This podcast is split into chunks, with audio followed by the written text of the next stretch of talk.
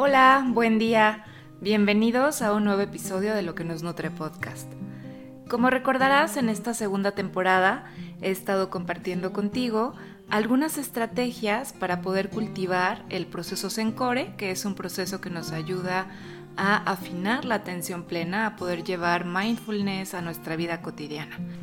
Y es así que las dos semanas anteriores estuve compartiendo contigo estrategias para poder cultivar calma como un primer paso de este proceso. Pues bien, una vez que hemos logrado traer calma a nuestra mente, a nuestro cuerpo y a nuestras emociones, entonces podemos empezar a cultivar el segundo paso, que es el enfoque. ¿Te has dado cuenta que pasamos muchísimo tiempo de la vida distraídos? Cuando estamos más distraídos, somos menos eficientes en general en nuestras relaciones hay menos conexión, en nuestro trabajo somos menos capaces de llevar las cosas a cabo y en general tenemos poca capacidad de introspección, esa que nos permite ver a la mente y saber qué es lo que está pasando ahí. Y es de esta forma que pasamos gran parte de nuestro tiempo siendo presos de los contenidos mentales que van surgiendo de manera aleatoria. Es por ello que necesitamos cultivar la atención mediante técnicas de atención plena. Cuando usamos mindfulness para cultivar la atención o el enfoque, se hace en el contexto de una práctica que se llama shamatha, que significa morar en calma. Alan Wallace le llama cultivar una mente útil o una mente que realmente pueda dar un buen servicio. Shamatha es una manera de tranquilizar a la mente para volverla más útil y servicial.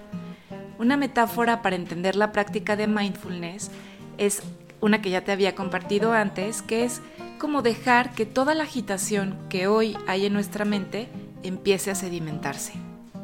Y como te imaginarás, no podemos permitir que algo se sedimente si lo hacemos a la fuerza o si seguimos agitando el recipiente.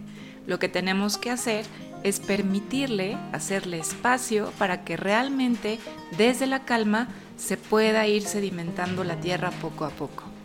Así que podríamos decir en resumen que en lugar de seguir creando una historia en la mente, lo que puedes hacer es simplemente notar los pensamientos y tu mente comenzará a tranquilizarse.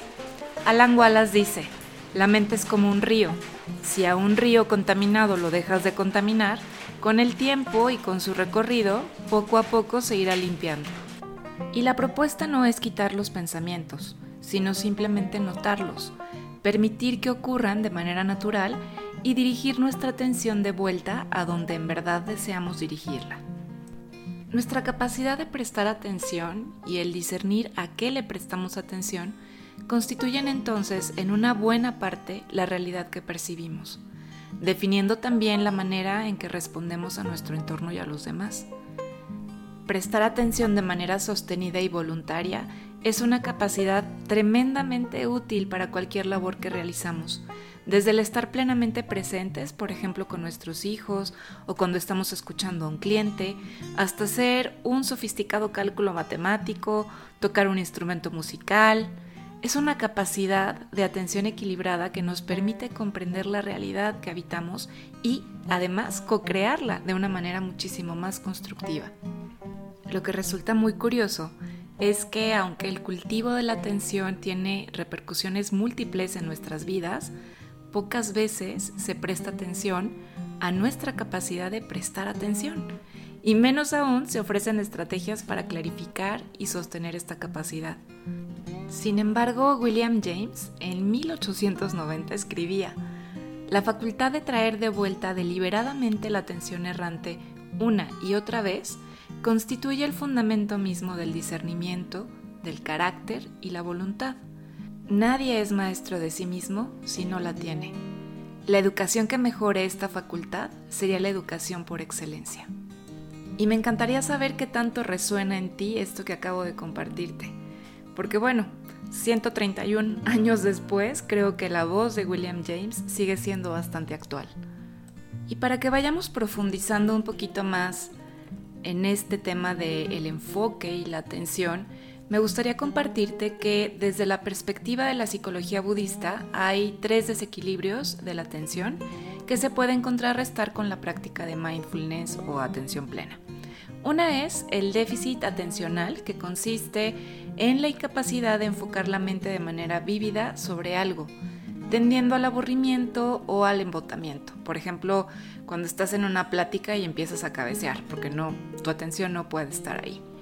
La otra es la hiperactividad atencional, que ocurre cuando la mente está demasiado activa, tendiendo a la agitación, a la distracción compulsiva. Por ejemplo, cuando estás en medio de una conversación o un almuerzo con alguien y estás checando constantemente tu teléfono porque posiblemente puedas tener un mensaje nuevo o por ver las últimas actualizaciones.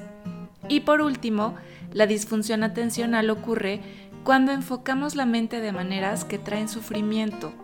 Por ejemplo, cuando estamos prestando excesiva atención a los errores, a las debilidades de los demás, cuando nos estamos comparando continuamente o incluso cuando nos sentimos superiores. Ahora que tenemos el panorama un poco más amplio, entonces me gustaría compartirte cómo es que podemos regular estos tres desequilibrios de la atención, déficit, hiperactividad y disfunción. A través de la práctica de mindfulness tenemos varias estrategias que nos pueden ayudar a sostener de manera voluntaria la atención sobre un objeto familiar, por ejemplo, la respiración, sin distracción ni olvido. Al realizar esta práctica, desarrollamos además la capacidad de estar monitoreando el estado de nuestra atención momento a momento. Es como una especie de meta atención, notando cuando nuestra mente se está inclinando hacia el embotamiento, hacia la hiperactividad o hacia la disfunción, lo cual a su vez pues permite que podamos corregir el rumbo de la mente y por lo tanto de nuestra experiencia.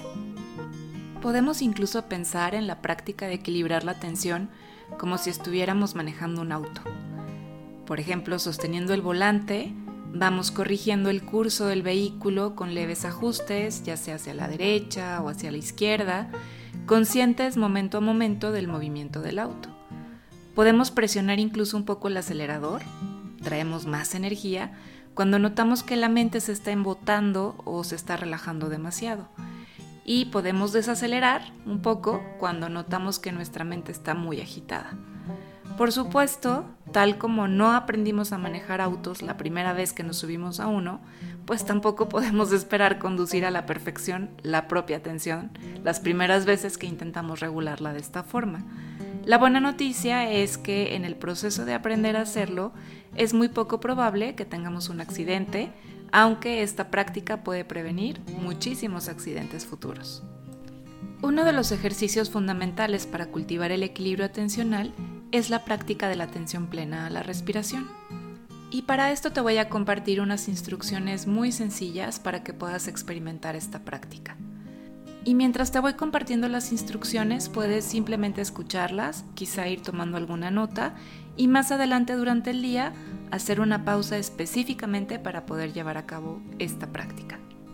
Y como una alerta, simplemente decirte que si me estás escuchando mientras manejas, evites hacer la práctica en este momento. Bien, comenzamos entonces. Te voy a invitar a que tomes una postura física relajada pero a la vez atenta. Puedes estirar un poco tu columna y rotar tus hombros hacia atrás y hacia abajo, de manera que te permita abrir tu pecho y también ir relajando tu abdomen. Y puedes comenzar con algunas respiraciones profundas, inhalando por la nariz y exhalando profundamente por la boca. Después de la tercera exhalación profunda, deja que tu respiración vuelva a su ritmo natural. Y con toda la amabilidad y paciencia que tengas, enfoca tu atención en las sensaciones de expansión y contracción de tu abdomen a medida que inhalas y exhalas. Simplemente suelta el control de tu respiración dejando que sea profunda o superficial, suave o áspera, rápida o lenta y manteniendo tu atención en las sensaciones de la respiración, puedes imaginar que tu atención puede navegar las olas de tu respiración tal como un barco puede navegar las olas del mar, permaneciendo conectado a todo el arco de la ola desde el fondo hasta la cima. Monitoreando tu propia atención, corrige sutilmente y con amabilidad cuando tu atención tienda a agitarse, embotarse o distraerse. ¿Recuerdas la metáfora del auto? Pues bueno, practica esto por unos 3 a 5 minutos. Y aquí queda la invitación entonces para que esta semana puedas llevar a cabo esta práctica al menos una vez al día. Y la intención también es que durante la semana puedas darte cuenta de qué cosas se modifican al estar cultivando el enfoque de tu mente. Pues entonces ya tienes aquí el segundo paso del proceso Sencore para que puedas seguir cultivando estas habilidades de atención plena en la vida cotidiana. Y quiero aprovechar también para invitarte al taller Sencore de 8 semanas, que es de introducción a la atención plena, donde vamos viendo todas estas prácticas que podemos llevar a nuestra vida diaria de una manera muchísimo más profunda. Es un poco como ir llevando la atención plena a todas las áreas de nuestra vida y realmente es un proceso muy, muy bello, muy transformador. Creo que eh, todos hoy día debemos aprender a practicar la atención plena porque es una fortaleza sin duda para nuestra vida. Así que si te interesa vivir esta experiencia, te voy a dejar toda la información del taller en la descripción de este episodio. También puedes encontrarla en el link de mi biografía en Instagram, en arroba lo que nos nutre, y de manera especial para los escuchas del podcast, tengo una promoción que consiste en un 10% de descuento para tres personas, así que no se pierdan las bases para poder participar. Estaré publicándolas durante la semana a través de mis redes sociales para que puedan estar atentos. Y pues bueno, esto es todo por hoy. Muchísimas gracias por estar aquí y nos encontramos el próximo lunes para seguir cultivando juntos luz, sabor y nutrición en la vida cotidiana. Hasta muy pronto.